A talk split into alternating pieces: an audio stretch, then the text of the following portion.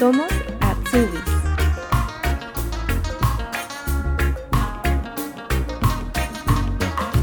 Anabel Schubert estudiaba Derecho en Ecuador y la quiebra de su universidad la hizo replantearse sus planes, por lo que quiso hacer un año de intercambio en Alemania. Aquí se enamoró, decidió quedarse y recomenzar, estudiando una nueva carrera que le daría la oportunidad de poder trabajar en cualquier lugar. Viajemos hoy al norte de Alemania, a la ciudad de Hamburgo, para conocer su historia. Hola Anabel, bienvenida. Muchísimas gracias por tu invitación. Gracias a ti por responder el mensaje. Sí, con gusto. Estoy encantada de compartir las experiencias porque mi opinión es que las experiencias se deben pues transmitirlas para ayudar a las demás personas. Empecemos entonces hablando de que tú terminaste tu Ausbildung hace un tiempo. Así es. ¿Qué Ausbildung hiciste? Bueno, mi Ausbildung sería em, empresaria de servicios de transporte de carga y logística. También cabe recalcar que es em, una expresión todavía no muy definida lo que es el término empresaria, ya que tiene muchos sinónimos también como vendedora o como comerciante. Pero cabe recalcar que también pues es em, una rama de lo que es el área de administración en nuestros países, ¿no? Pero se enfoca, como dices tú, en transporte y carga logística. ¿Eso pueden trabajar ustedes solamente en puertos o en otros tipos de empresa también? Eh, te cuento que cuando yo quise hacer una Ausbildung aquí en Alemania, quise hacer algo que sea internacional. Entonces, esta Ausbildung me cayó muy bien ya que es internacional. Todos los minutos y segundos se está repartiendo cargas a nivel mundial y en todo tipo de transporte, sea aéreo, marítimo, vía también em, por lo que es tren, por lo que es eh, automóviles, carga pesada. Entonces eso fue lo que a mí me ayudó a decidir a que yo haga este Ausbildung porque sabía que a nivel mundial se va a transportar siempre perdón, de A a B eh, una carga a nivel mundial. Y bueno, empecemos un poquito conversando de cómo llegas a Alemania, cómo surge la idea también de, venir a vivir acá. Así es, eh, te cuento que yo soy de Ecuador y en esos entonces, en el 2009, yo estaba estudiando Derecho. Pero por casualidades de la vida, la universidad en la que yo estudié se cerró. Como esta universidad se cerró, tuve que hacer una pausa y en esa pausa pues decidí hacer algo nuevo en mi vida y se dio la oportunidad de hacer un año de intercambio en, en Alemania, la cual yo tomé la decisión y dije, está bien, yo me voy a ir para Alemania, entonces pues yo llegué a Alemania en el año 2009 a una ciudad que está aquí en el norte que se llama Schwerin. En ese año de intercambio, bueno, tampoco fue mi experiencia tan buena porque la empresa me estafó, pero eh, así es, me estafó, viví con una familia peruana y en ese tiempo conocí al que actualmente es mi esposo. Y creo que así como muchos latinos, llegamos por un motivo diferente a este país y de pronto bien nos quedamos o terminamos regresando. Y es así, le conocí a mi esposo, en esos entonces mi novio, me enamoré, él fue para mi país, me pidió la mano, regresé y cuando yo regresé a Alemania, pues una decisión firme tanto de mi esposo como mía fue que yo tenía que dedicarme a aprender el idioma para poder integrarme aquí en Alemania. Entonces creo que fue una decisión em, correcta que tomamos los dos porque no queríamos comunicarnos ni en inglés ni en español, sino en alemán. Así que eh, yo estudié pues alemán hasta el nivel C1 de una manera em, intensiva una vez que yo ya me sentí segura con el idioma, pues di el paso de lo que es eh, buscar un lugar donde yo poder hacer una carrera dual, que es la Ausbildung. Y pues mandé mis em, documentos, mi hoja de vida, mi currículum y pues cuando yo ya dije, ok, tengo estas eh, alternativas, me quedo con esta firma, ahí fue cuando ya se hizo oficial que yo iba a ser una Ausbildung aquí en Alemania. Pero también les quiero comentar a todos que normalmente una Ausbildung tiene un tiempo de tres años. Pero también si tú tienes el nivel más alto de lo que es la colegiatura, bachillerato, como en diferentes países lo llaman, tú puedes reducir el tiempo de tres años por dos años y medio o dos años o hasta mucho menos en, ocasiones. Y fue de esa manera que yo al tener Abitua aquí en Alemania, o el nivel más alto de colegio, pues pude hacer mi tiempo de Ausbildung en dos años y medio. Pero muchas veces esa información tampoco nos llega a nosotros y nos dicen que en ese tiempo lógico, como es más corto, todo va a ser más apresurado y a veces uno piensa entre más rápido termine mucho mejor.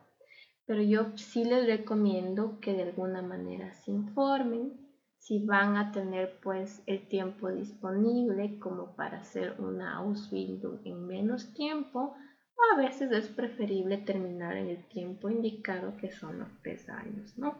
Pero eso es a veces falta de información. Anabel, ¿podrías contarnos un poco esa, bueno, esa experiencia que tuviste con la estafa de la empresa que llegaste? ¿Cómo fue? ¿Te dejaron sola? Así es. Eh, mira, yo eh, soy de una ciudad muy pequeña de Ecuador, a dos horas de la capital, Quito. Y bueno, en esos entonces eh, esta señora, la dueña de la empresa, me había ofrecido que yo iba a llegar a una ciudad muy grande aquí en Alemania.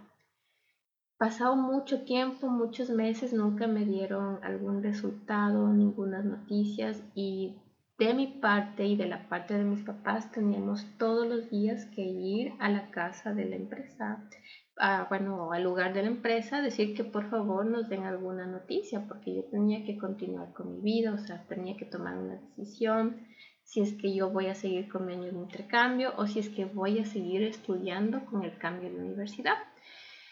Eh, para esto también cabe recalcar que a esa empresa nosotros le pagamos dinero porque es de alguna manera privada lo que haces tú venir a, acá a Alemania, ¿no?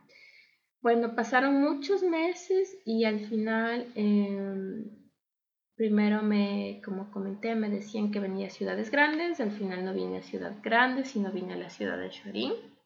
Y para hacer en resumen a este cuento, llegué a anfitrión, a una casa de una familia anfitriona que yo nunca les conocí nunca me hicieron llegar pues eh, la información que yo tenía que tener, no sabía cómo se llamaba la familia anfitriona, no sabían dónde vivían, no sabían nada de ellos.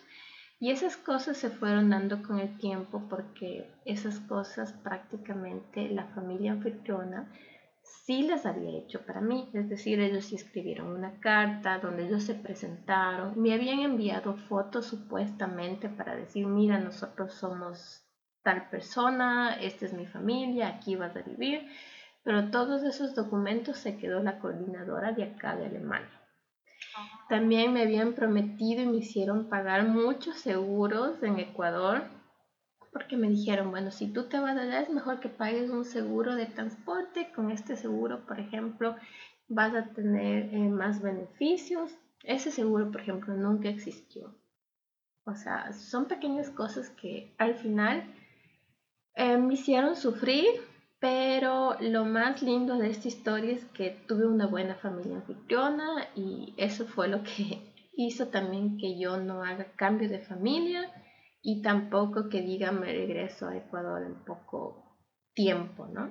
Y también te comento que mi hermana después de algunos años vino para acá, para Alemania, pero con mi experiencia de la empresa que nos estafó, mi hermana ya vino para Alemania con una visa muy diferente a la que vine yo y ella ya lo hizo directamente con la escuela del idioma y no con una persona intermediaria. ¿Y ese intercambio era intercambio para aprender el idioma o era un intercambio cultural? Así es, era un intercambio principalmente intercultural y para aprender el idioma, en el cual se supone que yo tenía que asistir em, a una escuela común y corriente aquí, pero en las tardes yo tenía que asistir a una escuela para aprender el idioma. Cuando yo llegué acá a Alemania, lo único que hice fue asistir a una clase muy avanzada de gimnasio sin saber nada de alemán. Y las clases privadas que tenían que darme en las tardes nunca me las dieron. Entonces, como te comento, fui estafada porque no cumplieron con casi nada de lo que se manifestó al firmar el contrato en mi país. ¿Podrías darnos algún consejo basado en tu experiencia, cómo una persona puede asegurarse o buscar de que la empresa cumpla con lo que se compromete? Para empezar, hay muchas em, empresas, por decirlo así, o muchas asociaciones que sí brindan este servicio de intercambio que es a nivel mundial. Cabe mencionar, por ejemplo, la EF, es muy conocida a nivel mundial, todo el mundo lo conoce, conozco muchas personas también que han venido por medio de ellos y cumple 100%. En mi caso, esa empresa era pequeña, era nueva y eh, metimos la pata prácticamente. Pero mi recomendación sería que principalmente te informes qué tipo de empresas hay, las experiencias que tienen con ellos y de una manera si es que tú tienes a alguien que te pueda ayudar al país que tú te quieres dirigir, sería más fácil que te metas a la página de la embajada y te va a salir una lista con las diferentes visas que ellos pues eh, te ofrecen para que entren al país al que tú quieras ir. Y hay veces que también si hablas con la embajada, la embajada tiene toda esa información y te puede dar más ayuda de una manera más personal a que dirigirte a una asociación que haga este tipo de, intercambios, ¿no? Pero falta de información también eh, y de confianza de nuestra parte, creo que ese fue un error tanto de mis papis como míos, al creer en esa persona, pero estamos ya en el 2021 y a punto de cumplir el 2022 y de verdad que sí hay más alternativas para que las personas puedan llegar al país que ellos quieran ir, pero informándose de una manera mejor para no ser estafados. Como dices, es bueno buscar fuentes oficiales, contrastar la información, contactarse con gente que ya haya hecho a lo mejor esos intercambios. Hace unos años atrás no habían tantas opciones como hoy. En el año 2009, en esos entonces creo que había EF, que también te cobra mucho dinero, y otras empresas que no eran tan conocidas, entonces al no ser las otras empresas, asociaciones tan conocidas, yo me fui por la que estaba directamente en mi ciudad, ¿no? Y bueno, pero ahora ya como comento, eh, si tú entras a la página, por ejemplo, de Embajada Alemana en Ecuador, te salen diferentes tipos de visas a las cuales pues, puedes optar por un tipo de visa que te ofrecen ellos para que vayas a lo seguro. Bueno, volvamos un poco a cuando tomaste la decisión de hacer tu Ausbildung, porque hay muchas opciones. ¿Cómo decides finalmente a irte por este de logística transporte? A ver, como lo había mencionado, principalmente yo quería un Ausbildung que sea internacional. Pero también les quiero comentar, eh, a lo mejor muchos no saben que actualmente en el Internet hay muchas páginas en el cual tú puedes hacer, por ejemplo, un test de orientación para ver más o menos qué va de acuerdo contigo, con lo que tú quieres, cuál es tu meta. Y les cuento que en esos entonces, en el 2010, lo que yo hice fue entrar a este tipo de páginas que hay en el internet, hice una lista, en esa lista yo puse, ok, por ejemplo, este Ausbildung me gusta, lo voy a anotar, mire la empresa, mire lo que ofrecen. Entonces, con esa lista, cuando yo tenía, dije, ok, de estos 20 Ausbildungen que yo tengo, voy a ir descartando para quedarme con una pequeña cantidad, para que sea más fácil ah, quedarme con 5 quedarme con 20, ¿no? Entonces al final yo sí terminé mandando mi hoja de vida, mi currículum a tres clases de Ausbildung diferentes, ¿no? Pero me aceptaron en lo que yo quería, en algo internacional, en lo que es esto de logística. Entonces dije, yo me quedo con este Ausbildung. Dije, se dio la oportunidad, me aceptaron, entonces no lo pienso más. ¿Y por qué internacional? Porque, soy sincera, yo no sé qué pueda pasar en el futuro, uno nunca sabe. Y yo sé que si algún día, por ejemplo, decidimos como familia decir, ok, ya no vamos a vivir en Alemania, vamos a regresar a Ecuador o vamos a irnos a cualquier parte del mundo, yo sé que con este Ausbildung yo voy a encontrar un puesto de trabajo seguro porque siempre, como lo dije, siempre, siempre se está enviando mercancía a nivel mundial, sea por em, vía aérea, marítima, y entonces siempre vas a encontrar un trabajo seguro en esa área. Y cuando ya decidiste lo que querías hacer, ¿qué documentos tuviste que enviar aparte de la hoja de vida y la carta de motivación? ¿Qué te pidieron? Principalmente es el famoso Beverbum, que le llaman acá, que es tu hoja de vida. Y es un currículum como lo haríamos en nuestros países, ¿no? En esos entonces, que fue en el 2010, eh, lo que yo hice fue pues tomarme las fotos, porque las fotos son muy recomendadas para que tengan la primera impresión de de tu hoja de vida prácticamente, ¿no? Yo creo que las fotos es muy importante que si tienes la posibilidad, por ejemplo, de hacerlo con un fotógrafo sería genial, pero si no tienes esa posibilidad, hoy en día hay muchos consejos para que te tomes fotos desde casa, ¿no? Pero la foto es lo principal para mí, ¿no? Después, pues, en, en mi currículum escribí también prácticamente es como una carta, ¿no? En esa carta es lo que tú prácticamente transmites el por qué tú quieres hacer esa Ausbildung y por ejemplo también lo que yo escribí ahí, aparte de escribir por qué quiero hacer esa Ausbildung, escribí un poco de mí, de lo que hice en Ecuador y pues cuáles son mis metas con esa Ausbildung. En esa carta, entre comillas, como de presentación. Y en la parte pues detrás de mi carpeta está, eh, eh, puse todas las cosas que había hecho en los dos últimos años, ¿no? Eh, y eso fue lo que se envió en esos entonces, no se enviaba vía email, sino había que comprar una carpeta de color blanco específicamente, porque ahora es todo vía online, ¿no?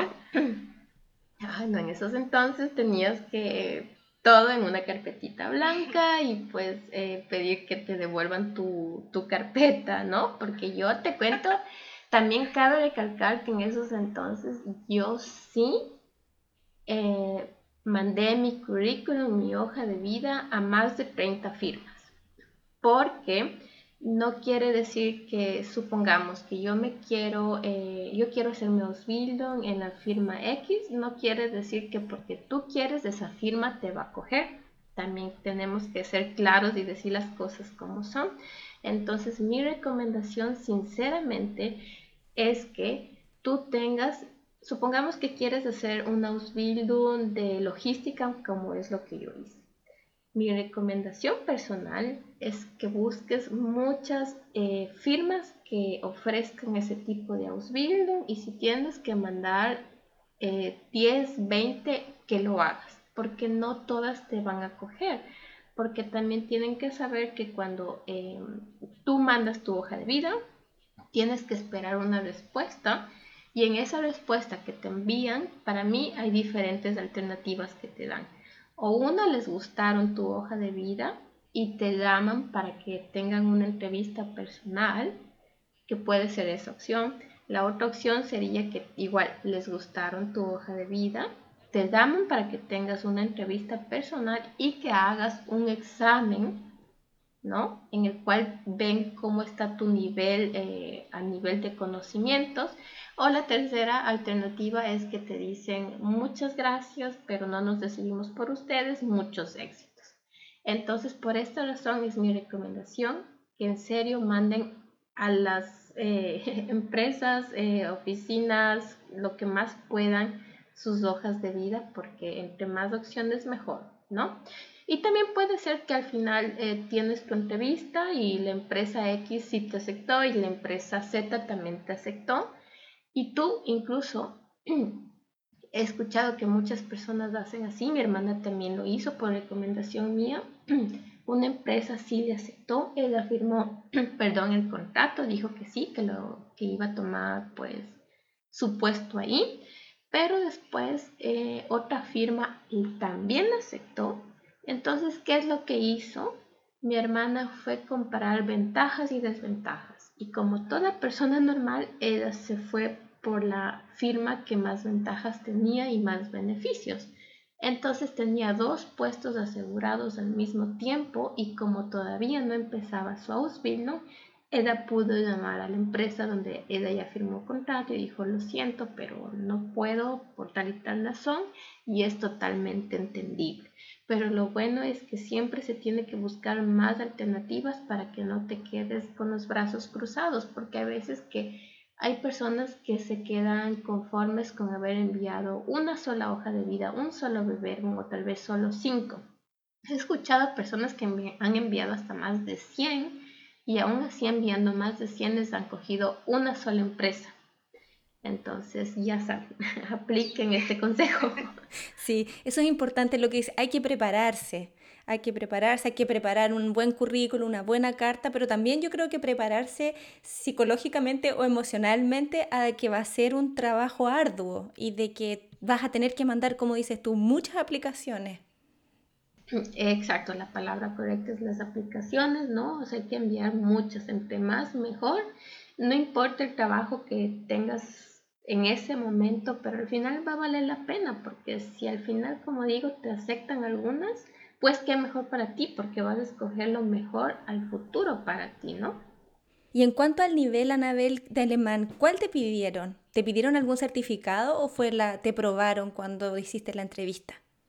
Eh, bueno, eh, si no me equivoco, en el nivel de alemán en esos entonces eh, no estaba dentro de los requisitos no, no me decían nivel de 1, no, no me decían nada de eso.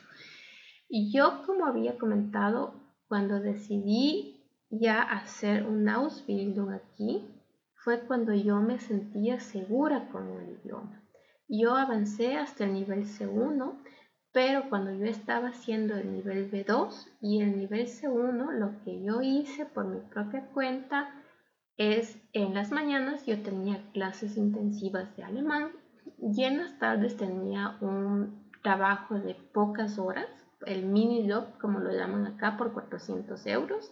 Entonces eso fue lo que a mí me benefició porque en ese momento yo estaba asistiendo a clases, pero sabía que en la tarde yo iba a practicar mi idioma con mis compañeros de trabajo.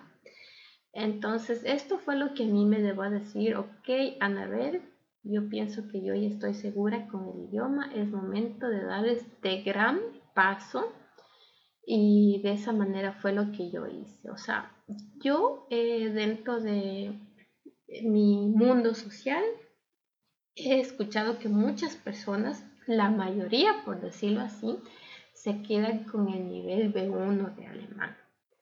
Y pues hay no todas, pero sí hay también muchas personas que sí llegan a finalizar todos los niveles del alemán. Pero eso yo creo que internamente tienes que saber qué tan segura te sientes con este idioma, porque también yo les quiero contar aquí mi experiencia. A pesar de yo haber tenido el C1 de alemán, cuando yo comencé mi Ausbildung, era la única extranjera. Yo era la única extranjera todos eran alemanes y otro mm, factor en esos momentos fue que todos recién salían del colegio. O sea, todos tenían 18 años más o menos y yo ya tenía como 21, 22 años. Entonces sí fue para mí como que no desventaja porque yo sí dije, esto es un reto muy grande para mí y sea lo que sea, yo voy a seguir adelante. También tuve mi mala experiencia. Aún recuerdo que el primer día que tuve que presentarme a las clases, que fui a la escuela, hicimos un juego, un juego que yo nunca había escuchado en mi vida. Y yo me quedé en cero, no sabía qué decir. Yo llegué a la casa, así literal, llegué a la casa llorando y dije, yo no me voy a esa escuela nunca más, yo no voy a hacer un Ausbildung aquí, yo no sabía a qué jugaban, para mí se me hizo tan difícil ese juego. Y yo dije no. Y te cuento que también eh, todos me veían y creo que a lo mejor una sola persona me dijo, oye, de esto se trata el juego, nadie tuvo pues eh, como que las ganas de decirme yo te ayudo o algo así, ¿no? Ahí también yo me di cuenta que me estaba subiendo un tren donde había gente que estaba totalmente compitiendo, ¿no? Pero esa fue mi experiencia y bueno, ahí mucha gente a mi alrededor me dio consejos y me dijo, ¿cómo crees? O sea, ya llegaste hasta este punto, ya te aceptaron, tú tienes que seguir adelante, yo sé que es difícil, pero vas a ver que vas a poder. Pero ese fue mi primer día en clases, fue fatal, eh, pero eh, pude salir adelante. Hablemos un poco de cómo fue la entrevista. ¿Te recuerdas que te preguntaron o cómo te preparaste también? Yo para la entrevista lo que hice fue irme a la página de ellos en el internet y leer pues toda la historia de lo que ellos, cómo comenzaron, eh, qué tipo de transporte es lo que ellos estaban ofreciendo, qué tipo de carga es lo que ellos estaban mandando a nivel mundial o a nivel eh, aquí dentro solo de Europa. Bueno, me informé completamente todo sobre la empresa y también eh, mi esposo me ayudó y me dijo, mira, estas son las típicas preguntas que a lo mejor te pueden hacer. Entonces todo eso yo soy de las personas que siempre me anoto todo, ¿no? Entonces lo iba practicando, lo iba practicando y cuando yo ya llegó el día de la cita, ¿no? Yo fui y sí, o sea, lo que les interesó es saber por qué estaba aquí en Alemania, lo principal, ¿no? Que por qué había elegido Alemania, qué es lo que había hecho yo en mi país, el por qué quiero hacer esta ¿no? También pues me preguntaron, o sea, como que sí sabes de qué se trata lo que es la Ausbildung, ¿verdad? Entonces, pues como estaba preparada, yo les dije, claro, claro, yo sé de qué se trata, yo sé por qué quiero hacer.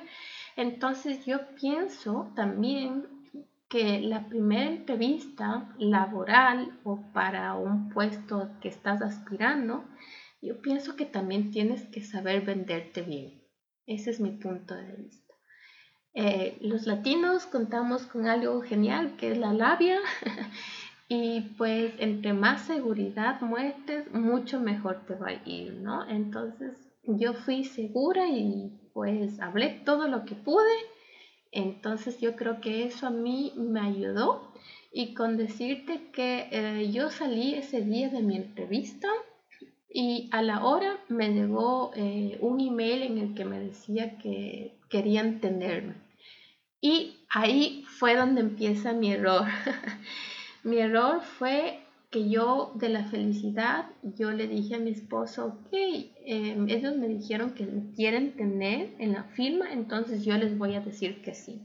A pesar que yo tenía otras oportunidades en otras firmas que me habían dicho que sí, pero yo comencé a ver las ventajas y desventajas y yo dije, ok, esta firma es una firma con poca gente. En esos entonces, conmigo éramos solo cinco personas.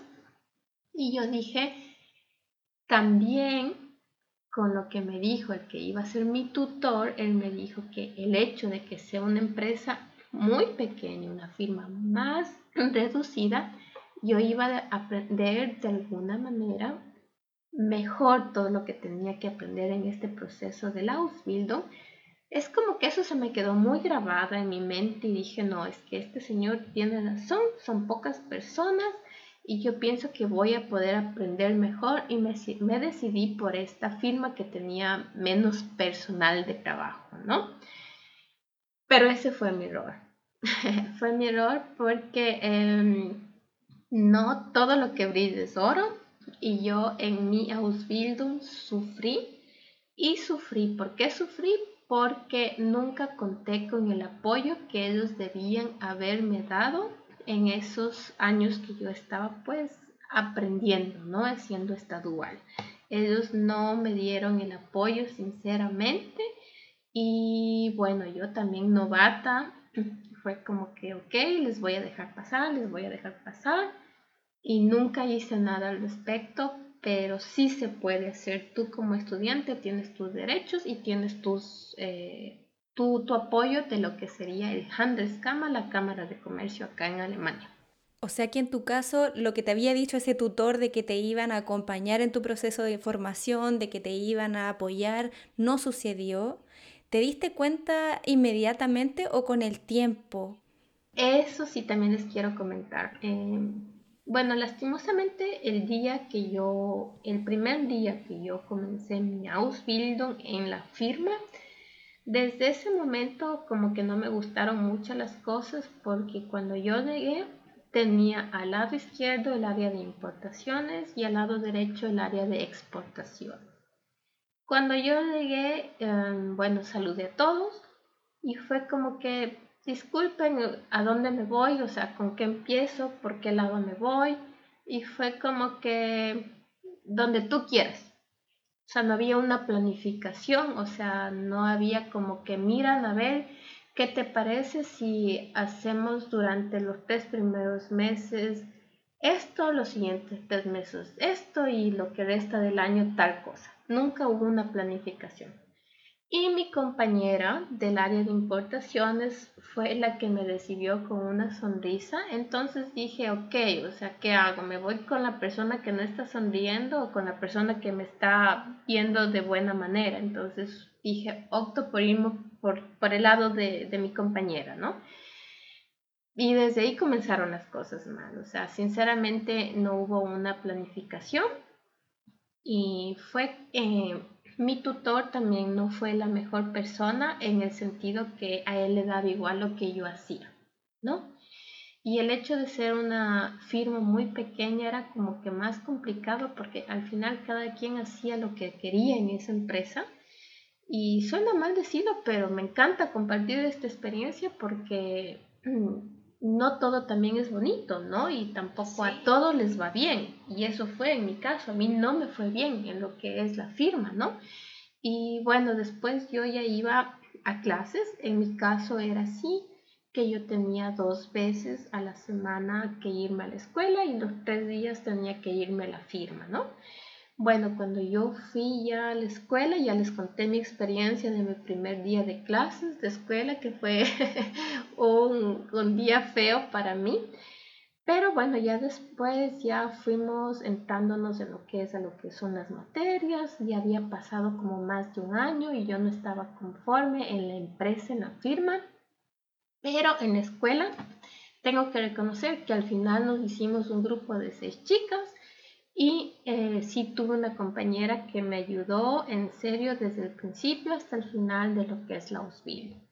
Entonces, eso fue lo que a mí me sintió, eh, me hizo sentir como que eh, me sentía apoyada en la escuela, pero mis compañeras siempre me decían, Anabel, lo que están haciendo en la empresa no está bien porque mira nuestro caso, nosotros estamos haciendo de esta manera, estamos procediendo así y en tu caso no están haciendo eso. Tú tienes el derecho y tú tienes la oportunidad de irte ahora al Handelskammer, ¿no? Y quejarte y decir que te cambien de empresa, ¿no? Y tú tienes, o sea, los hechos para justificar. Pero mi miedo en esos entonces, como toda novata, yo dije, no, pues, o sea, es que si es que yo voy y me quejo, me van a cambiar del grupo de escuela. Y yo no quería hacer el cambio de grupo de escuela porque ese grupo en el que yo estaba era solo para los que habíamos reducido la Ausbildung por dos años y medio. Entonces yo no sabía que si es que la siguiente empresa a la cual yo me iba a cambiar me decía, no, sabes que tú lo haces aquí por tres años y por lógica vas a otro grupo, ¿no? Entonces yo dije, no, o sea, yo me aferré tanto a mi grupo de escuela porque eran los únicos que realmente me estaban apoyando, ¿no? Incluso hay veces que en la empresa como que no entendía algo y como que mis compañeras me decían, mira, acá es así y ahí yo llegaba a entender un poco mejor. Bueno, después pasó el tiempo y nunca hubo un cambio, porque normalmente acá cuando las firmas son muy grandes, lo digo por la experiencia de mi hermana y por experiencia de mis amigas que también han hecho su Ausbildung acá, que a ellos les van rotando de departamento en departamento para que ellos puedan conocer la empresa de una mejor manera. Y al final si te terminas quedando en esa firma empresa, pues eh, tú también puedes tener una orientación y decir, por ejemplo, no, a mí me gustó el departamento X y a mí me gustaría quedarme ahí, ¿no? Una vez que ya recorriste todos los departamentos. En mi caso teníamos apenas solo dos departamentos, que era el área de importaciones, exportaciones, y también tenía la oportunidad de irme unos meses al área perdón, marítima, porque yo estaba dedicada al área aérea.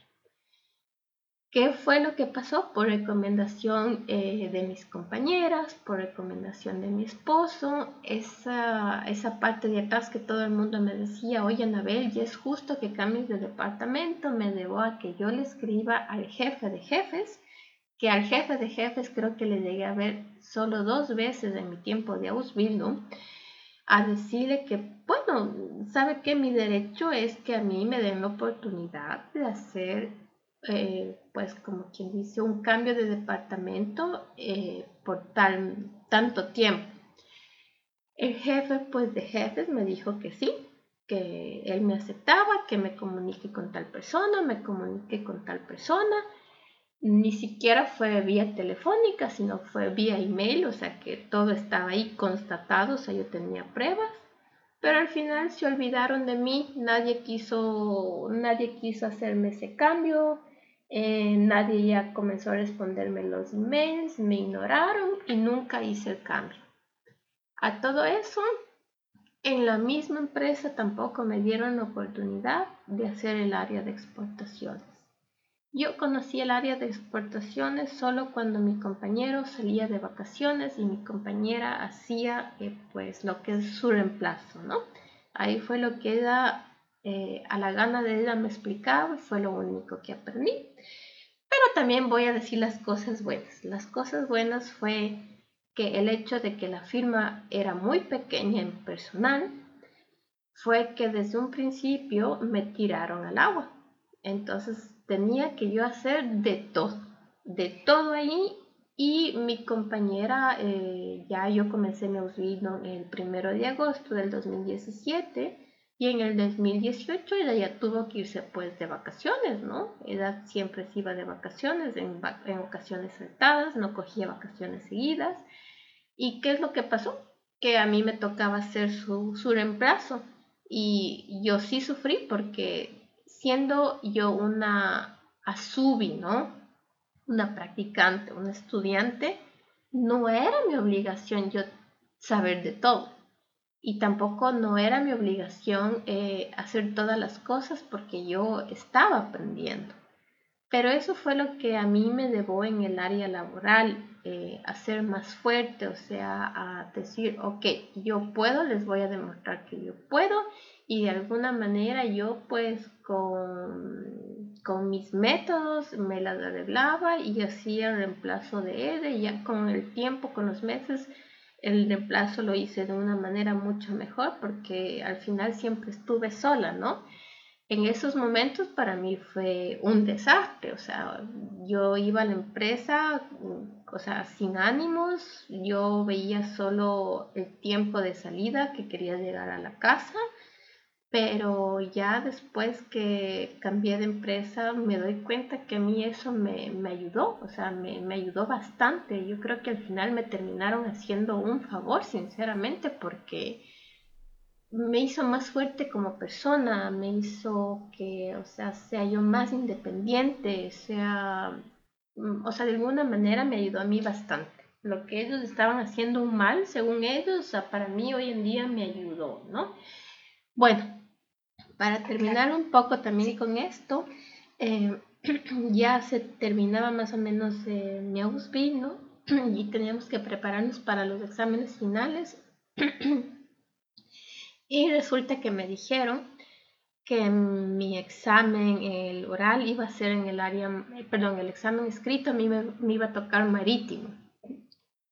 Y me estresé tanto porque en la escuela, lógico, tú ves la teoría, pero la práctica es supuestamente en la firma. Y a mí me faltaba la práctica la teoría apenas yo entendía, ¿no? O sea, yo iba acorde al profesor, iba explicando, pero a mí me faltaba la práctica.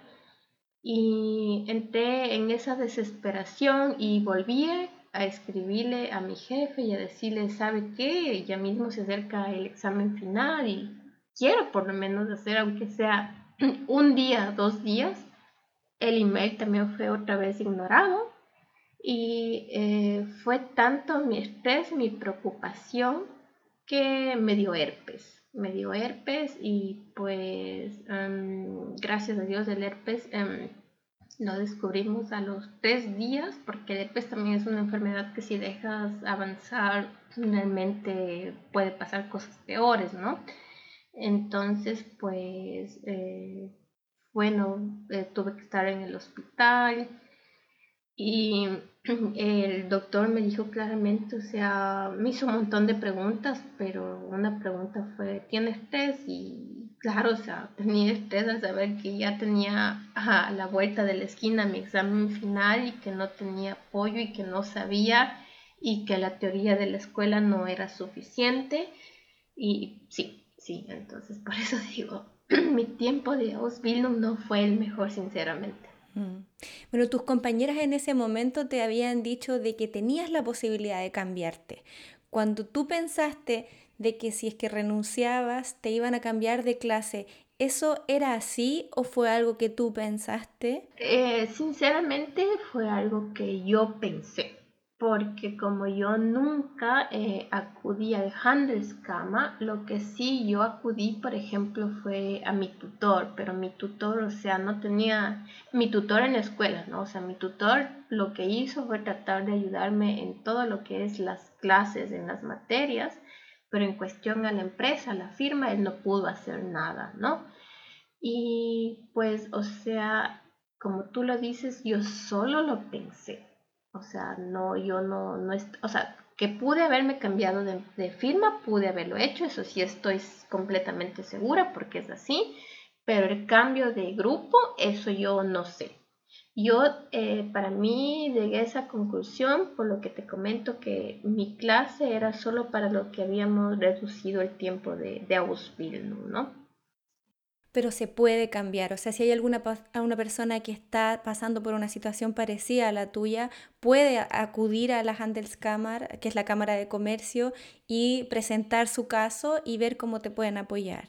Sí, y lo más gracioso es que, bueno, yo cuando ya, eh, también les quiero comentar que al final terminé la Ausbildung y me ofrecieron que yo me quede ahí y yo me quedé por beneficios propios y en esos entonces cogieron a un nuevo Azubi, ¿no? Y, ay, o sea, la empresa realmente debió haber sido mala porque el pobre chico tuvo que hacer cambio con el Handelskammer. Él sí no se quedó quedado y él hizo cambio con el Handelskammer y cambió de empresa. Él creo que se quedó solo seis meses y vio que la empresa, o sea, era algo caótica, por llamarlo así, y él sí hizo cambio de, firma. Entonces se puede, eso es importante también. Sí, se puede. Dejarlo claro. Bueno, cuéntanos cómo era tu día de trabajo, a qué horas entrabas, qué labores tenías que hacer, con qué tipos de software o programas ustedes trabajan. Bueno, a pesar de mi mala experiencia, sí es algo que a mí me gusta. Mi día empezaba a las 8 de la mañana y terminaba a las 5 de la tarde. Tenía una hora de pausa y eh, bueno, pues la firma en la que yo estaba estaba dedicada 100% al área aérea. Entonces la firma se encuentra en, cerca del, del, aeropuerto. Antes estábamos ubicados directamente en el aeropuerto, pero destruyeron esos edificios para un nuevo terminal acá en lo que es el aeropuerto de Hamburgo. Entonces lo que hicieron fue que a todas las firmas de, que se dedicaban al área aérea pasarnos más o menos al, al final del aeropuerto que sigue perteneciendo a ellos. Y bueno, mi día empezaba a las 8 de la mañana con una vuelta a todos los Henglis agentes de lo que es el área aérea. Lo que quiere decir que cada aerolínea, o sea, supongamos KLM, tiene un representante en el aeropuerto y yo tenía que acercarme al representante de las aerolíneas para retirar los documentos que venían de que vienen para ser eh, importados acá, ¿no? Entonces yo hacía el recorrido por todos estos representantes, recogía los papeles, y una vez que yo recogía los papeles, regresaba a la oficina, los clasificaba en orden por cliente. Entonces yo sabía que, por ejemplo, tal cliente estaba trayendo una mercancía, supongamos, de productos em, farmacéuticos. Entonces él quería que se le haga el proceso de aduana de importaciones. Entonces yo procedía a hacer el proceso de importaciones con los documentos que ya, o sea, los documentos que mostraban que ya la mercancía había llegado acá a Hamburgo y entonces yo estaba haciendo el proceso para que prácticamente la mercancía salga del aeropuerto con un software que se llamaba Atlas en esos entonces, ¿no? Entonces, una vez que yo ya tenía todo el proceso de la aduana y que la aduana dio el ok que la mercancía puede salir, entonces yo organizaba el tipo de transporte en esos entonces, como yo era aérea, porque la mercancía llegaba, lógico, al aeropuerto. El transporte que yo decidía nada más es el tipo de, el, la, del el cabin, ¿no? O sea, si tiene que ser un grande o tiene que ser un el pequeño, un camión pequeño, un camión grande, es lo que yo hacía. Y hay diferentes tipos pues de aduaneros que se tienen que hacer acá, depende de lo que el cliente necesite, ¿no? Entonces esa era mi rutina diaria, recoger los documentos de, de los que estaban representando las aerolíneas, contactarme con el cliente y manifestarle que ya todo el proceso de la aduana estaba listo, que ya va a ser la mercancía despachada, que tal día llegará, o había clientes nuevos que lógico había que contactarlos para saber qué proceso de aduana, qué es lo que él quería para que la mercancía salga del aeropuerto y pues también, em, bueno, eso a mí realmente sí era mucho de mi grado, ¿no? O sea, tener esa comunicación con las otras expediciones y también con el cliente y con la aduana, que es lo principal que se hace ahí, ¿no? Ese era mi día a día y pues es realmente muy interesante porque hay diferentes procesos de, la aduana que tienes que hacer, hay diferentes cosas que tienes que aprender, que tienes que saber, entonces pues si a ti te gusta, de seguro que también te vas a divertir dentro de, de, lo que cabe, sea que la empresa sea buena o sea mala, si algo te llama la atención, o sea, vas a buscar la manera que tengas diversión en tu trabajo, ¿no? Sí, yo sé que la comunicación, por lo que dices, es muy importante, pero por ejemplo en la parte cuando tú organizas el transporte de los camiones, ¿tú tienes que contactarte con otra empresa o es tu misma empresa la que ya tiene diferentes flotas, le dicen, no sé cómo le nombran? Sí, bueno, te cuento que eh, en nuestro caso, como la empresa, la firma era pequeña, nosotros no contábamos con propios camiones, el cabí, flotas, nosotros no.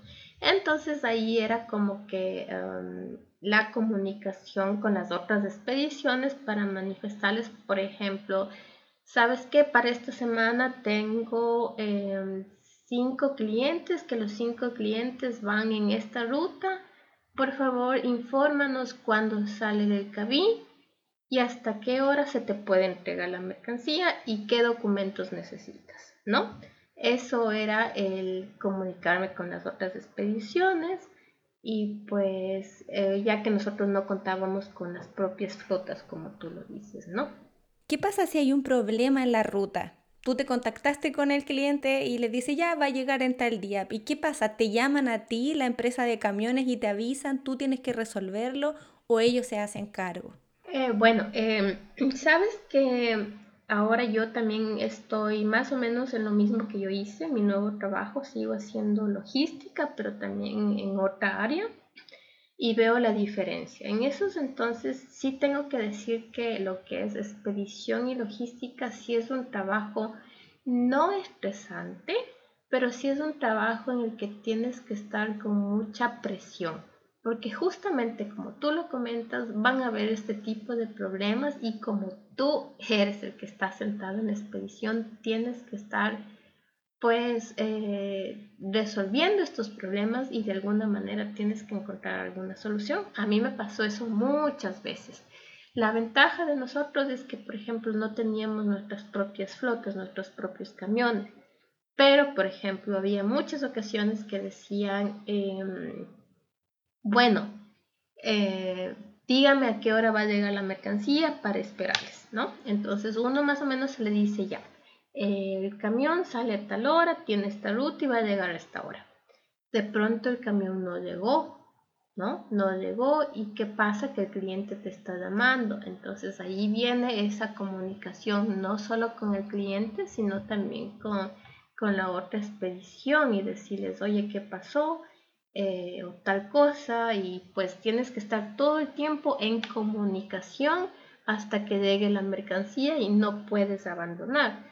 También puede pasar lo contrario, que por ejemplo em, tú le das a la expedición y le dices, bueno, el cliente, supongamos de lunes a viernes, está ahí hasta las 5 de la tarde. Y de pronto llega ya ahí en el cabí el camión y quiere entregar la mercancía y pasa que nadie está ahí. Entonces, eh, lógico, te llaman y te dicen, disculpe, o sea, ¿qué, qué hacemos? Entonces, pasa ahí que, por ejemplo, ya no es culpa de nosotros. ¿Por qué? Porque esa, eso, o sea, los horarios que nos dio nuestro cliente fue lo que transmitimos nosotros. Entonces, el señor del camión nos dice, ok, yo voy a esperar, no tengo mucho tiempo, pero estos momentos de espera comienzan a contar y tienen un valor extra, que es normal, ¿no? Entonces, eh, si es como que te sientes un poquito en ese momento como que no puedes abandonar porque sabes que tienes que contactar al cliente y sabes que tienes que contactarle al, al señor que está manejando el camión y tienes que contactar por ende a la empresa, a la firma donde trabaja el señor que está manejando el camión. Entonces estás todo el tiempo en el teléfono porque tienes presión y tienes que encontrar una, una solución, ¿no? O sea, yo creo que eso también pasa porque creo que es de conocimiento público aquí en Alemania que siempre las autopistas tienen, tienen mucho stau, ¿cómo se dice? Ah, sí, en Chile decimos taco, como atochamiento. Ajá, sí, entonces eso también pasa, ¿no? No, no hay que olvidarse, ¿no? Y sí, sí, pero son cosas que al final en ese momento parecen estresantes, pero tienes que encontrar una solución y de parte y parte se encuentra una, una solución. Y tienes que lidiar también con, clientes que a lo mejor a veces no son muy relajados o que ellos están en estrés y te lo traspasan a ti. ¿Cómo, cómo lo haces ahí para manejar esas situaciones? Eh, bueno, en esos entonces eh, nosotros eh, tienes que saber que, por ejemplo, esta Ausbildung es mucha comunicación, más que todo por teléfono con la expedición, ¿no? Para que por favor te comenten y sus rutas de lo que es el, el o yo que sé, los medios de transportes que ellos tienen, pero con el cliente se tiene más comunicación por eh, vía email, ¿no? Entonces, a mí no, no me ha tocado mucho eso. En el actual trabajo que estoy, sí, porque es un área algo diferente, pero no, no teníamos mucho que lidiar en esos entonces con, con los clientes. Hablemos ahora un poquito de la parte teórica cuando estuviste haciendo tu Ausbildung. ¿Qué asignaturas tenías el primer año? Bueno, te cuento que eh, bueno, se clasifica en diferentes eh, materias, ¿no?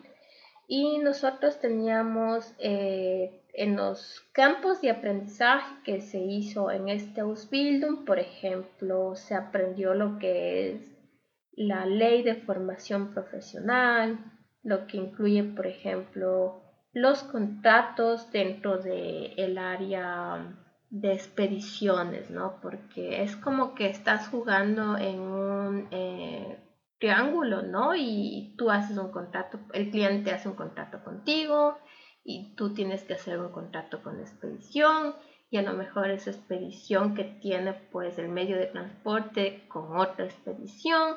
Entonces, por ejemplo, tienes que saber esas leyes también.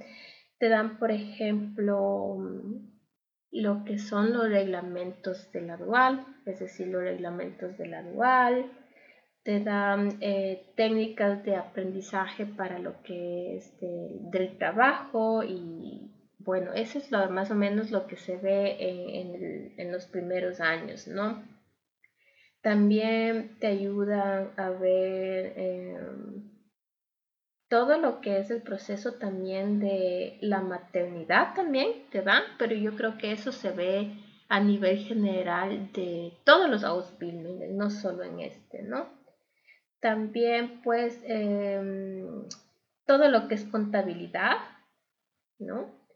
También vimos eh, todo lo que son los medios de transporte, te ayudan ahí a calcular, por ejemplo, en el área aérea, si tienes tantos eh, pedidos, cuántos pedidos, por ejemplo, te pueden entrar en, el avión, te ayudan a calcular cuántas eh, entran en el cabin, eh, los eh, qubit meta de lo que es el área marítima.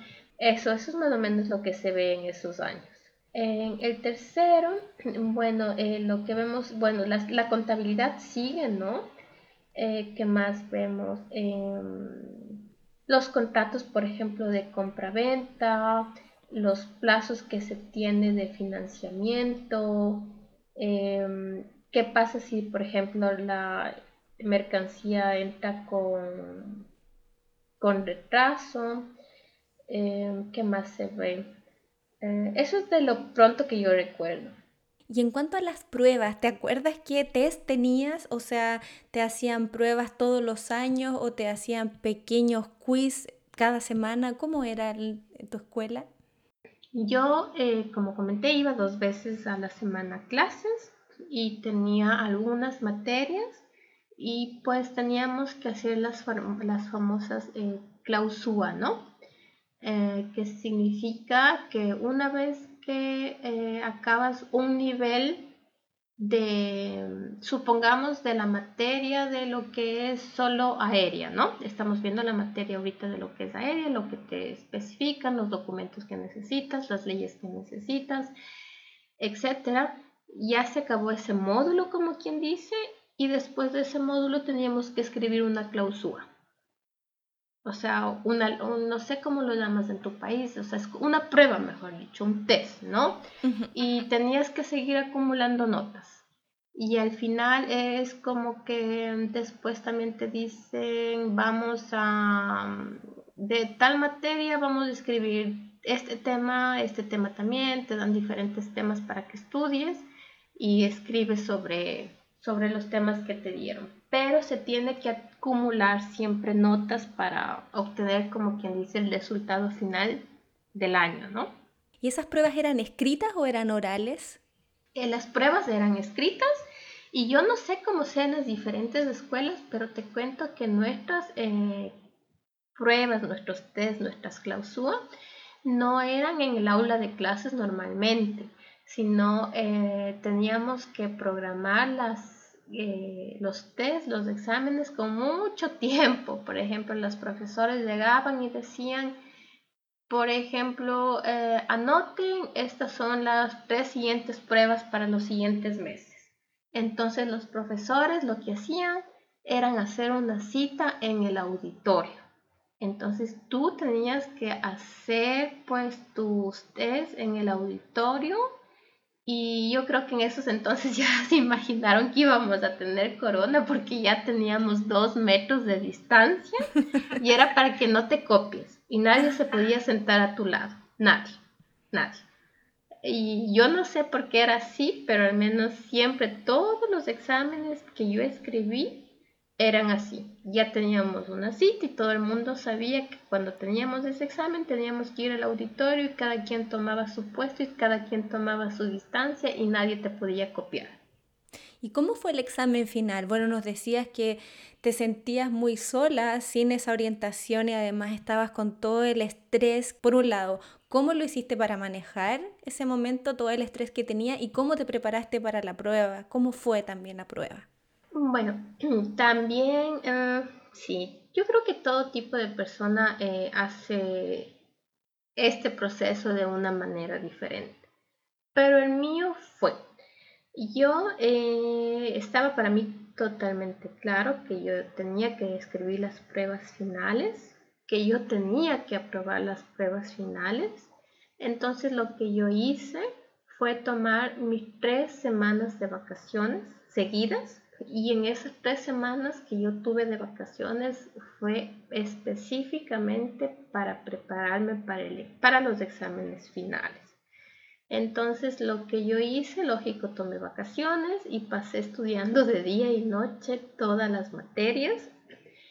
Em, también pues les comento que los profesores al final, cuando ya se está terminando la Ausbildung y ya vamos a escribir los exámenes, el profesor, por ejemplo, eh, te hace un resumen de lo que más o menos pudiera venirte en el examen. O sea, no es una certeza. Supongamos que en el área de contabilidad viste en todo ese tiempo 20 eh, temas. Entonces lo que hace el profesor es que de los 20 temas, a lo mejor solo 18 temas te hacen resumen. O sea, solo dos temas no te hizo resumen, ¿no? Pero te dice, ok, eh, de los 20 temas que vimos, quizás estos 18 pueden venir en el examen final. Entonces, mm, te hacen eh, un recordatorio de todo lo que vimos. A lo mejor ya no eh, completamente, sino como que un resumen, sinceramente para que tú más o menos te hagas a la idea, ok, este tema quizás puede venir y es decisión tuya si decides pues estudiar los 18 temas que ellos te dicen que a lo mejor puede venir. Y bueno, en esos entonces también es así que el profesor llega, te hace el resumen, por ejemplo, de, de ese título, ¿no? Y entonces te hace que participes en clases, te hace como que cuestionarios, te hace que formes grupos con tus compañeros y resuelvas las preguntas que están ahí. Y todas esas pequeñas cositas como que el resumen, esos cuestionarios, eh, lo que haces en ese momento es como que lo pones para tus documentos y sabes que de ahí más o menos puedes guiarte para el examen final. Entonces, todos esos papeles lo que hice yo fue seguir acumulando, ¿no? Y desde un principio, por ejemplo, em, supongamos que vimos hoy el tema de lo que es eh, el tema de contratos, ¿no? Lo que yo hacía es hacer el resumen de ese tema. Entonces yo una vez que tenía mi resumen, pues lo tenía en mi carpeta y de cada tema que veíamos en la escuela yo iba haciendo mi resumen, ¿no? Entonces eso al final a mí me ayudó porque de ese tema o de cada tema yo ya tenía mi resumen. Entonces, pues mi resumen más el resumen que te dieron al final de cada tema que se vio, eso fue lo que me ayudó y esas fueron mis bases para yo eh, estudiar para el examen final. Y para el tema del estrés, ¿qué estrategia tuviste ese tiempo? Quedarme en casa y bueno, una vez que yo me quedé en casa, que ya todo mejoró con mi salud, fue como que tranquilizarme. Tranquilizarme y prometerme a mí misma que algo así no me volvía poder pasar en mi vida porque fue una experiencia fea. Saber que estaba en un hospital por, por un estrés. Entonces yo dije, a mí el estrés no me puede volver a golpear en mi vida. Entonces, en ese sentido yo sí soy como que trabajo mucho con mi psicología y dije, tengo que ponerme fuerte, yo voy a poder. Y también como mi firma no era la mejor, yo no tenía los ánimos de que me digan, sabes que no aprobaste el examen, tienes que volver a repetir en medio año. Yo dije no, o sea, mi meta final era terminarme Ausbildung con estrés o sin estrés. Entonces me puse yo súper fuerte de carácter y dije, ok, esto me pasó, yo voy a dar lo mejor de mí y eh, si es que llegara a pasar algo, ahí sí me tocaría hablar con el Handelskammer, porque también les cuento que cuando tú haces tu Ausbildung, tú tienes que escribir como que un Berischep, que quiere decir que tú ahí escribes lo que hiciste tanto en el trabajo como en la escuela. Y al final formas una carpeta tan grande y esa carpeta tú entregas al Handelskammer. Entonces el Handelskammer es como que se basa en eso y dice, ok, esto hizo, esto se le puede preguntar o tal cosa, ¿no? Entonces eso también yo tenía en mi estrés porque mi resumen mensual de lo que era el trabajo era siempre lo mismo nunca hubo algo nuevo. Y por ejemplo, ahí mis compañeras y mi esposo sí me dijeron, Anabel, no importa, porque si es que llega a pasar algo al final, tú tienes tu resumen mensual y puedes decir con los emails que tú escribiste, miren, o sea, yo nunca aprendí más, no porque no quise, sino porque la empresa no me apoyó, la firma no quiso ayudarme. Entonces, pues prácticamente al final todo lo que yo imprimí, todos mis resúmenes, como te comento, eran lo mismo, siempre lo mismo y lo mismo, lo mismo. A lo mejor aumentaba una palabra o quitaba una palabra. Y ese resumen recibió el Handelskammer prácticamente. Y si es que hubiera habido algún problema, como digo, les hubiera dicho, ¿saben qué? Este fue mi problema con mi firma, a mí no me apoyaron, aquí están mis emails y esto fue lo que aprendí, porque ya ya se salía de esas cosas de mi mano, ¿no? Eso también es bueno, ¿no? De que en esa bitácora que tuviste que hacer, también la Handelskammer puede revisar y puede ver que la empresa quizás no está cumpliendo con lo que se había comprometido en un comienzo. Así es, esas son las ventajas de escribir eso, por si es que llegaba a pasar algo, ¿no? ¿Y cómo fue tu relación con tus profesores y con tus colegas, ya que eras la única extranjera en la clase? Bueno, en el trabajo, o sea, sinceramente, como la empresa, la firma, el trabajo, todos eran locos, o sea, les daba igual. Al principio sí fue como que la curiosidad, como todo el mundo, que por qué estás aquí, qué quieres hacer aquí, cómo así esto y esto. Y eh, en la escuela igual. Y los profesores, o sea, bueno, a mí también algo que me sirvió con los profesores fue pararme y decirles, bueno, yo soy Anabel, soy ecuatoriana, quiero decirle que yo estoy aquí porque a mí me gusta este Ausbildung, yo necesito su apoyo. También yo quiero que sepan que mi idioma, eh, o sea, alemán, yo tengo un nivel solo de C1 y si yo decidí conversarle eso a los profesores, fue en el momento que yo me di cuenta que yo era la única extranjera y que a lo mejor yo iba a cometer errores, ¿no? Porque era lógico, no es tu idioma y estamos eh, diciendo que nos estamos enfrentando a algo que a lo mejor iba a poder ser em, difícil o a lo mejor no lo iba a poder alcanzar al no ser tu idioma entonces eso fue lo que a mí me debo hablar con cada uno de mis profesores y decirle, por favor, si es que yo algún momento cometo algún error igual gramatical o yo no lo debo entender, o sea, por favor, entiéndame, pero no es porque yo estoy aquí porque yo quiero, ¿no?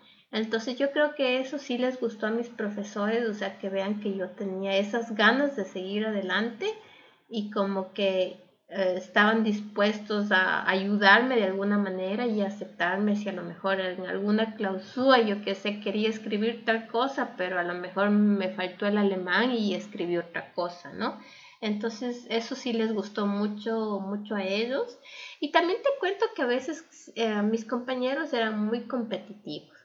Cuando nosotros teníamos la pausa, ellos nunca hablaban de su vida personal ellos eran recién salidos del colegio y en sus pausas, en nuestra pausa, lo que era era hablar, por ejemplo, a ver, dime la capital de tal país, a ver, dime qué río cruza por tal, eh, por tal zona o cualquier cosa. Y, por ejemplo, cuando los profesores nos daban las notas finales del nivel, por ejemplo, eh, nos decían delante de todos y yo sí tuve en algunas ocasiones que los profesores me decían, o sea, miren, o sea, ella es extranjera y tiene este puntaje, ¿no?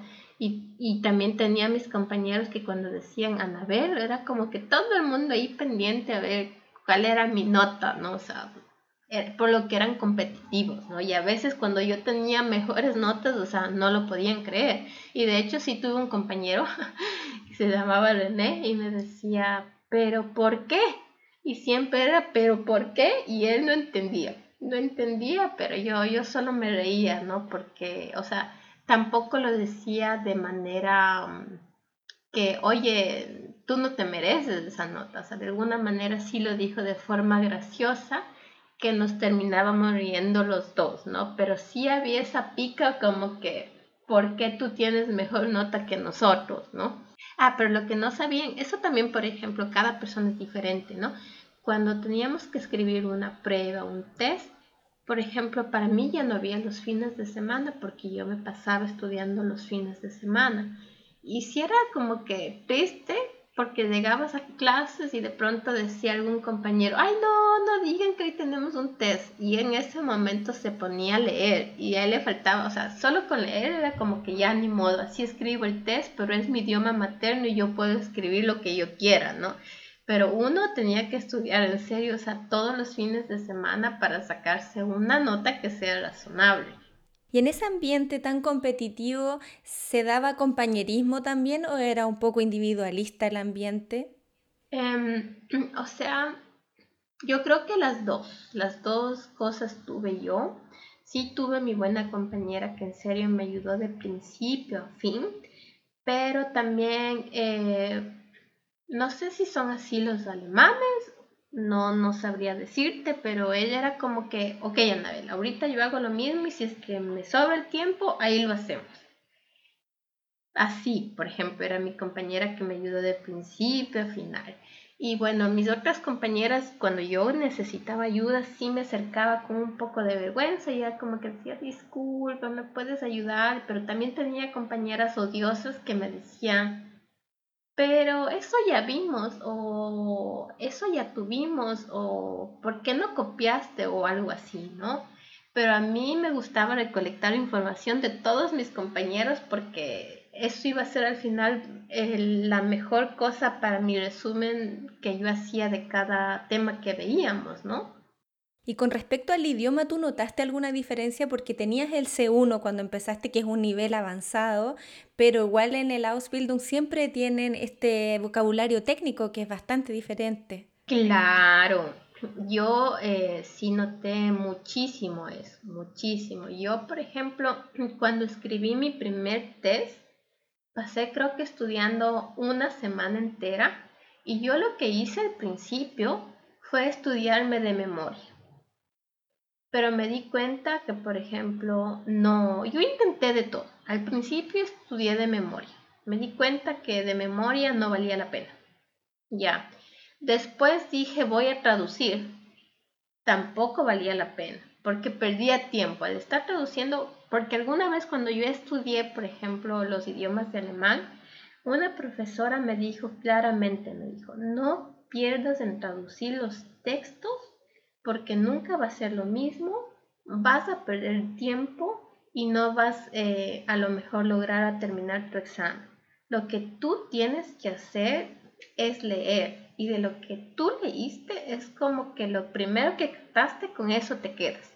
Entonces, como digo, yo intenté de todo, yo descarté que traducir era imposible porque perdía tiempo. Estudiarme de memoria era imposible porque había palabras que yo en mi vida había escuchado, porque era todo nuevo, un vocabulario completamente nuevo, porque son cosas que no tienes en tu vocabulario en el día a día y de pronto comienzas a hacer algo nuevo y se vienen palabras que ni siquiera conoces, eh, fue, fue horrible, ¿no? Pero em, lo logré. Después, como les comenté, fue como que yo leía, trataba de captar y también a mí lo que me ayudó fue que cada tema que nosotros veíamos, yo, por ejemplo, entraba a Google o entraba a YouTube y hay temas, por ejemplo, que se ven en todas las carreras, en todas, o sea, todas las carreras vemos esos temas, a lo mejor con diferentes materiales, de una manera diferente, pero todas vemos. Y el hecho que todas veamos esas materias, por ejemplo, en YouTube hay muchos videos que te ayudan a entender de una manera mejor. Entonces yo trabajaba mucho con Google y con YouTube para que hacerme pues de una... Era una ayuda para mí, sinceramente. Bueno, han pasado 11 años desde que llegaste la primera vez, desde tu intercambio. Cuando miras hacia atrás, ¿qué cosas sientes que han cambiado en ti desde que llegaste? Bueno, han cambiado muchas cosas. Sinceramente, em, en el área laboral, ahorita que estamos en eso, sí soy muy independiente, por ejemplo. Y em, no sé, soy como que sí me molesta cuando alguien quiere que se le dé haciendo todo. Por ejemplo, sí me molesta porque uno es extranjera, no es tu idioma materno. Y uno para alcanzar las cosas que ha alcanzado ha tenido que verse las formas para poder lograr, ¿no? Entonces de pronto como que viene alguien y te dice, no entendí, no tengo ganas de hacer, es como que, oye, disculpa, o sea, no es mi idioma materno, a mí me costó hacerlo, a mí me tocó investigar, eh, invertí mucho tiempo en tanta cosa, no te puedo hacer dando haciendo las cosas, ¿no? Porque he tenido ahora compañeras que son así, a pesar que son alemanas, es como que les cuesta, ¿no? Les cuesta. Pero de ahí, por ejemplo, sí, em, en general, por ejemplo, me gusta mucho planificar, lo cual yo antes no, no, planificaba, era todo espontáneo, pero ahora me gusta planificar, me gusta pues que todo sea coordinado, em, me gusta también, sí me gusta la puntualidad, me gusta mucho el respeto también, ¿no? Porque hay que ser sinceros, acá los latinos de alguna manera eh, algunos de los que recién llegan siguen teniendo la mentalidad de nuestros países, pero los que ya llegamos más tiempo es como que, oye, ya caes así, como que deberías cambiar un poquito, pero también estas cosas es por lo que mi esposo es alemán, ¿no? Entonces es como que estás en ese mundo y sí te cambian, sí, sí son pequeñas cosas que, que te cambian, ¿no? Sí, bueno, tú al final de terminar tu Ausbildung decidiste quedarte en la empresa a pesar de la mala experiencia que habías tenido. ¿Cuánto tiempo te quedaste en la empresa y cómo fue el proceso para cambiarte? ¿Fue fácil? ¿Es difícil encontrar trabajo en tu área? Principalmente, hay que decir las cosas como son. Cuando yo ya terminé mi Ausbildung, yo no tuve ninguna propuesta de mi empresa, de mi firma, en el que me haya dicho, Anabel, ¿quieres quedarte aquí? Entonces, para mí era lo mejor, lo mejor que me podía pasar porque con la mala experiencia que yo tuve, yo dije, yo ahí ni loca me quedo. Pero mi esposo y muchos amigos alemanes me dijeron, Anabel, sería muchísimo mejor que cuando tú termines tu Ausbildung te quedes ahí. Te quedes ahí porque eso cuenta y pesa muchísimo para tu hoja de vida. Es muy bueno que la siguiente firma donde tú te cambies vea que te cogieron, o sea, que hiciste ahí tu y que después te cogieron. Así que un día cuando yo le pregunté algo a mi jefe, mi jefe me dijo que si es que yo quería quedarme ahí. Y yo le dije, claro que sí. Me quedé ahí y pues, em, pero igual las cosas no cambiaron. El ambiente siguió siendo feo, eh, fue, o sea, fue feo, fue feo. Yo pienso que eso fue lo que no me gustó de mi Ausbildung, el ambiente, las personas que no eran amables, el saber que no tenías apoyo y después cuando ya no eras una estudiante, sino ya eras, o sea, ya estabas ahí sentada como una profesional, las cosas igual no cambiaron. Pero bueno, mi meta fue quedarme ahí por un poco tiempo para que eso pese en mi hoja de vida, ¿no? Y bueno, las cosas se dieron de una manera diferente porque al final, em, bueno, me quedé embarazada y después que me quedé embarazada ya salí pues a mi licencia maternal y pues ahí fue cuando abrí los ojos y dije, bueno, ya obtuve lo que quise, es momento de cambiar mi, mi puesto de trabajo y lo bueno de ser un Ausbildung, donde lo que yo hice, es que es un Kaumännische lo que significa que no puedes, eh, o sea, que puedes cambiar tu trabajo en diferentes áreas. No tiene que ser específicamente lo mismo. Es como que tienes más alternativas y eso fue lo que a mí me ayudó, ¿no? Así que ya, bueno, cambié de trabajo y ahora estoy completamente feliz. sí. ¿Y qué alternativas hay cuando nos cuentas que uno puede encontrar trabajo en distintas áreas? Para alguien, por ejemplo, que nos está escuchando y que a lo mejor tiene interés en esta Ausbildung. Por ejemplo, em, ahora que yo cambié de firma, estoy en un nuevo trabajo, yo estoy, por ejemplo, más en el área de Gross un Außerhandel, ¿no? Sí, también estoy en mi área de lo que es expedición porque nosotros eh, pues enviamos los productos que, vendemos y nosotros decidimos el transporte que le conviene al cliente y nosotros hacemos el proceso de la aduana, pero el resto de mis actividades en la, en la firma son más de Gross un. Entonces, por ejemplo, cuando yo hice mi beberum para mi nuevo trabajo, pues eh, ellos buscaban más que todo personas que tengan experiencia con la aduana, pero que también, o sea, tengan esta área administrativa, ¿no? Entonces, al yo haber hecho mi Ausbildung en el área administrativa era como que ideal. Lo más importante, experiencia en aduana que tenía y proceso administrativo. Entonces, si tú después decides cambiarte a cualquier otro eh, trabajo, lo importante es justo que tengas pues las bases de la administración. Y yo podría, por ejemplo, con esta Ausbildung trabajar en otras empresas que se dedican al transporte de, por ejemplo, correo o estas nuevas empresas, cuando uno compra por internet y te llegan las cosas a la casa, ¿también tienen esa área de logística? Sí, o sea, yo creo que eh, en general, o sea, con una Ausbildung así, puedes cambiarte muchas áreas, sinceramente.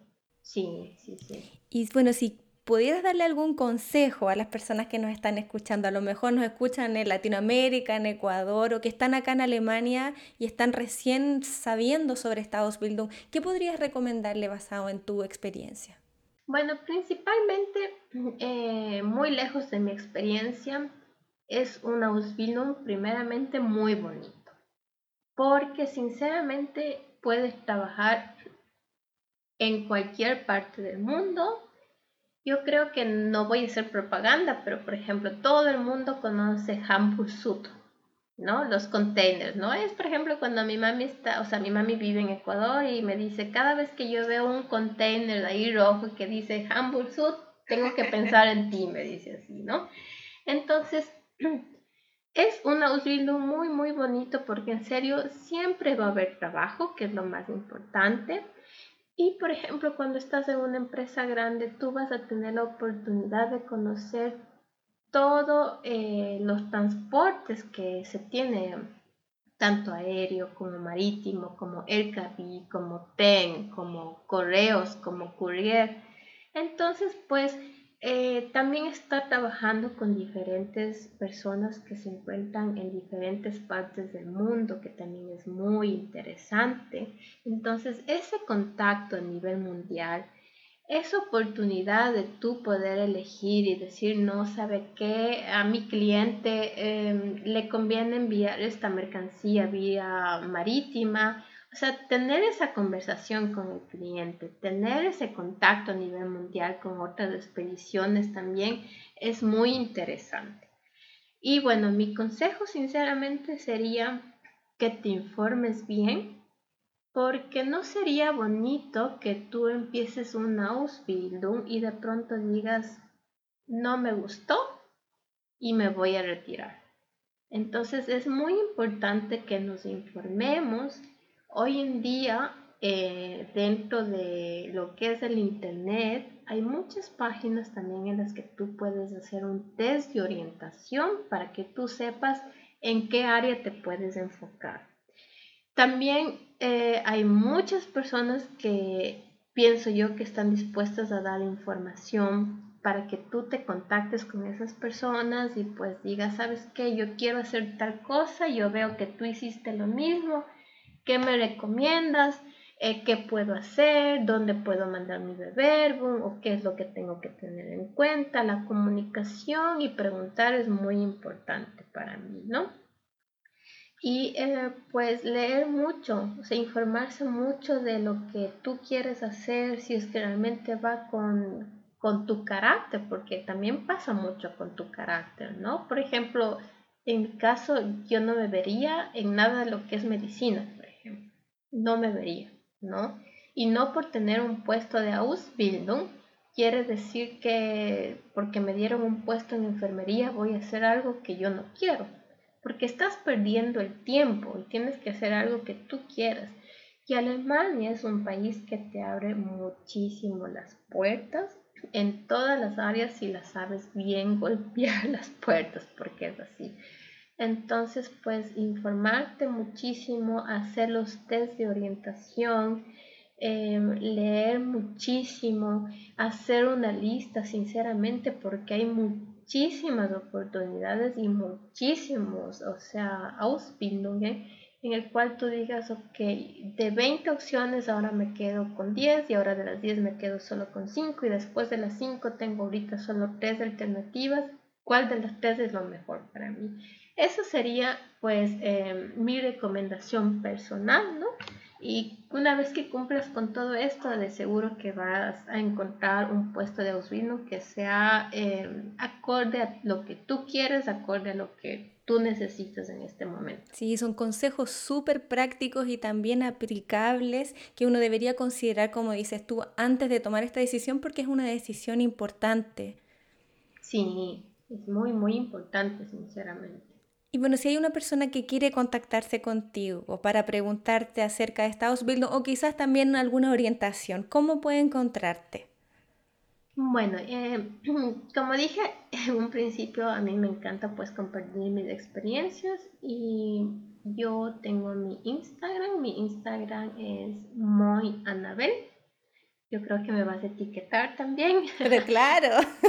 y una vez que me etiquetes, o sea, encantada de poder pues compartir y darles mis experiencias y ayudarles para decirles, mira, si realmente te decidiste por estos vinos, esto es importante y esto tienes que hacer.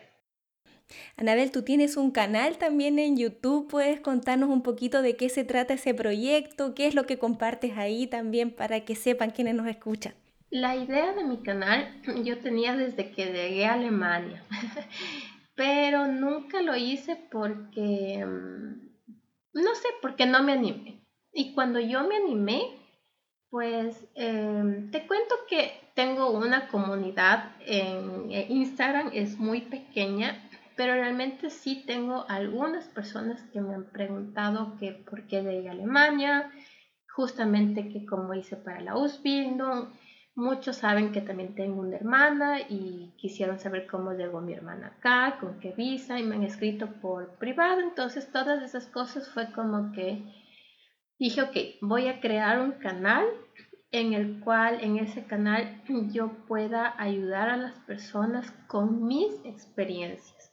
Porque cuando yo llegué a Alemania en el 2009 y luego me casé, por ejemplo, yo no tenía apoyo de nadie, yo no tenía ninguna información, yo no tenía ninguna latina que me pueda decir, mira, Nabela, si hice esto, esto te puede ayudar. Y en esos entonces yo no manejaba el alemán. Entonces, todos esos procesos que me tocaba hacer acá, le tocaba hacer a mi esposo. Pero la ventaja de mi esposo fue que yo investigaba y cuando mi esposo llegaba a la casa yo le decía, mira, investigué esto y lo que queremos hacer tienes que hacer de esta manera. Entonces él ya tenía todo en resumen, que lo que hacía él es, por ejemplo, irse a la oficina de extranjería y decir, ok, esto es lo que tenemos que hacer, pero él era el que hablaba, ¿no? Entonces dije, chuta, hay tantas personas que están viniendo acá y no saben de qué manera orientarse, entonces yo voy a hacer así. Pero eh, también les cuento que yo eh, ahorita no estoy para nada activa en mi canal porque lamentablemente me enfermé, tuve cáncer, entonces fue, sí, entonces fue cuando ah. en ese momento de mi vida dije, Mm, yo pienso que eh, el tiempo que yo tengo libre lo voy a disfrutar más con mi bebé. Entonces dije, más que todo el canal fue, como digo, para ayudar a las personas, nunca con un objetivo de que me den dinero, porque yo sé que para llegar a ese nivel de ser un, un profesional se necesita de mucho trabajo. Eh, y así sea un simple video o un simple, no sé, un simple audio se necesita de mucho trabajo, de mucho tiempo, tienes que invertir de verdad mucho, mucho de ti. Entonces cuando yo me enfermé, realmente fue como que mi mundo se vino abajo y cuando, bueno, ya después, gracias a Dios, estuve sana, completamente sana, dije no, o sea, mi tiempo libre realmente voy a disfrutarlo con mi hija en vez, por ejemplo, de decirle a mi esposo, ¿sabes qué? Cuídale a mi bebé, que voy a hacer un video.